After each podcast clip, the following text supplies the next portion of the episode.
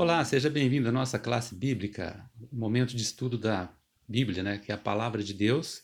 Hoje com o Renan para continuarmos aqui os nossos estudos nessa semana com um assunto tão importante, em especial porque ela está falando de uma coisa que todo mundo gostaria de ter, ou pelo menos de sentir, que é olhar o mundo pelos olhos de uma outra pessoa. Olha só que interessante, né? Olhar o mundo pelos olhos de uma outra pessoa. Todos já tiveram essa, essa vontade aí. E, e imagina você conseguir olhar o mundo pelos olhos de quem? De Jesus. Né? Simplesmente é esse assunto que nós estamos aqui abordando nessa semana. E hoje, domingo 12 de julho, nosso guia de estudo trouxe a experiência de um cego. Né? E o Renan vai contar um pouco para a gente dessa experiência. Bom dia para você que está ouvindo a gente, está assistindo. É, realmente, como você disse, Jaziel, nosso guia de estudos está muito especial hoje.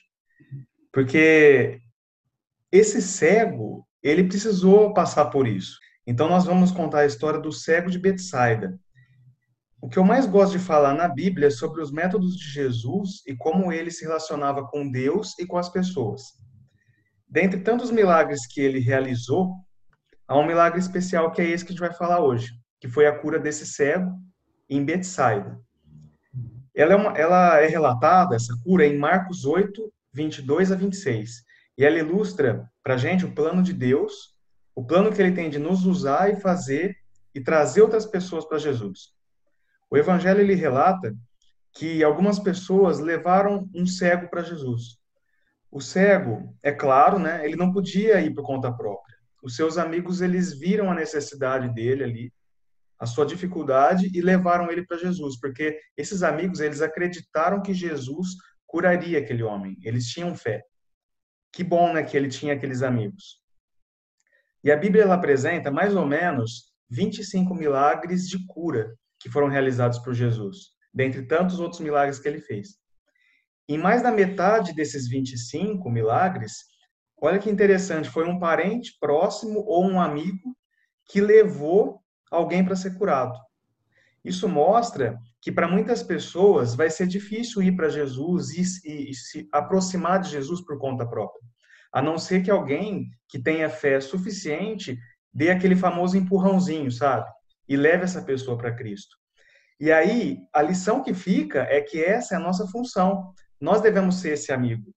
É, assim como esses amigos levaram esse cego para Jesus e Jesus, com seu poder de cura, ele conseguiu, né, ali dar uma segunda chance para esse cego, uma oportunidade de uma virada da vida dele e, e, e, uma cura né, da sua doença, nós também temos essa função de levar essas pessoas que talvez não acreditam como a gente acredita para Jesus. O relato ele, ele é bem claro também ao dizer que esses amigos do cego eles rogaram, suplicaram para Jesus a cura. Isso sugere um pedido gentil e humilde a Jesus, acreditando que Jesus tinha tanto o desejo quanto o poder para ajudar aquele cego também. Essa é a função de um amigo. E aí, eu achei interessante que o guia termina indicando que talvez o cego não acreditasse que Jesus poderia curá-lo num primeiro momento. Mas os seus amigos, sim. Parece que os amigos do cego tinham mais fé do que ele mesmo tinha. E aí a gente faz um paralelo com o que a, o nosso guia está nos perguntando, por que, que esse milagre ele foi realizado em duas etapas? Porque primeiro o cego ele começa a enxergar uma coisinha ou outra e depois o cego passa a enxergar tudo. Eu acho que Jesus ali ele quis trabalhar na fé daquele cego. Talvez no primeiro momento ele não tinha fé suficiente, mas ali quando ele passou a enxergar um pouco, Jesus trabalhou a fé daquele cego e ele falou: "Não, realmente, se já houve uma mudança aqui, eu posso ser curado de maneira plena". E foi isso que aconteceu muito legal como que Cristo, como que os, são os métodos que Cristo usa para mudar a vida das pessoas, né? E também nos ensina que algumas vezes a nossa fé, a fé de um amigo, pode suprir a fé do nosso próximo às vezes. E os milagres vão acontecer também para servir de testemunho para essa pessoa do poder de Deus, que o poder que ele tem para mudar a vida dela, através da nossa atitude, através da nossa fé e através da nossa confiança em Deus que ele pode mudar a vida da, do nosso amigo, do nosso familiar, né, da pessoa que a gente quer que Jesus transforme. Eu acho que uma lição que fica para a gente.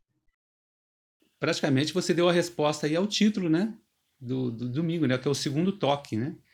Que no caso aqui a gente está observando uma situação de Jesus, como ele vê a, as pessoas que com necessidades especiais, né? No caso aqui é um exemplo bom para hoje, de repente, pessoas que estão com dificuldades, têm dificuldades em muitas áreas da saúde, quem sabe, né?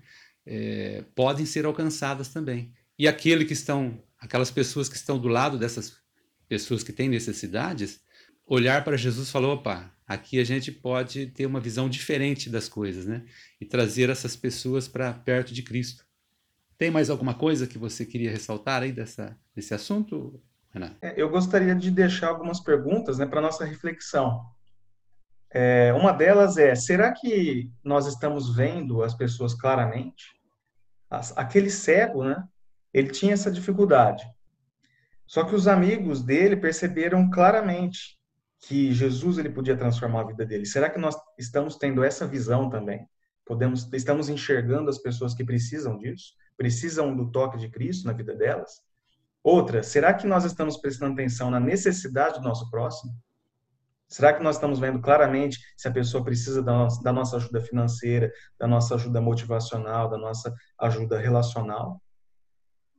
E por último, será que nós estamos trabalhando a nossa confiança em Deus em benefício das outras pessoas? Ou seja, muitas vezes a gente trabalha, né, a nossa confiança pensando só no nosso bem próprio, né? Só ah, me ajuda com isso, me ajuda com aquilo, eu preciso disso. Mas e aí?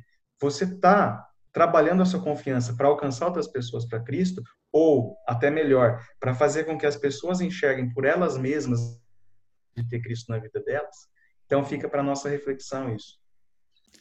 Essa semana eu estava ouvindo um podcast e perguntaram para o entrevistado qual era a frase dele mais importante da vida dele.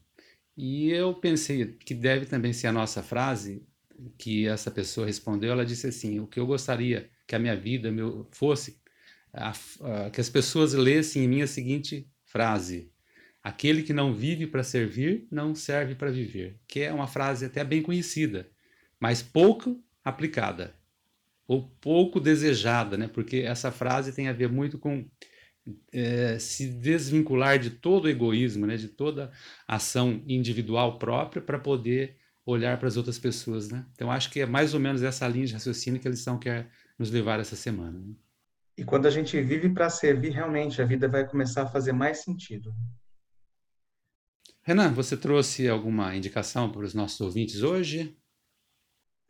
A indicação que eu trouxe hoje é um livro que se chama Como Fazer Amigos e Influenciar Pessoas. É, o autor, eu não sei se eu vou saber pronunciar corretamente, porque está dando uma luz aqui. É esse livro aqui, ó. Como Fazer Amigos e Influenciar Pessoas. É muito legal. É um livro que é muito indicado também, tá? Na, na área é, administrativa, na área financeira, é na área de e é, principalmente na área de relacionamentos, que é a, a área principal dele é, inclusive liderança. É, o autor ele é, ele se chama Dale Carnegie. Eu não sei se é a pronúncia, mas é, é um, uma pessoa muito famosa aí é, na literatura mundial nessa nessa temática né, de comportamento, de relacionamento. E eu indico porque é um livro para a nossa vida mesmo, tá? Para a gente poder, como o próprio livro diz, fazer amigos e influenciar pessoas, para a gente poder fazer com que as pessoas se sintam bem com a nossa presença, com a nossa companhia. Muito bom. Ah, legal. Então tá aí uma dica. Você tem observado, a gente não indica só livro religioso, mas também bons outras boas literaturas, né? Como essa indicada pelo Renan hoje. Pessoal, então, afinco aí nos estudos essa semana, nos acompanhe e amanhã a gente continua. Até lá.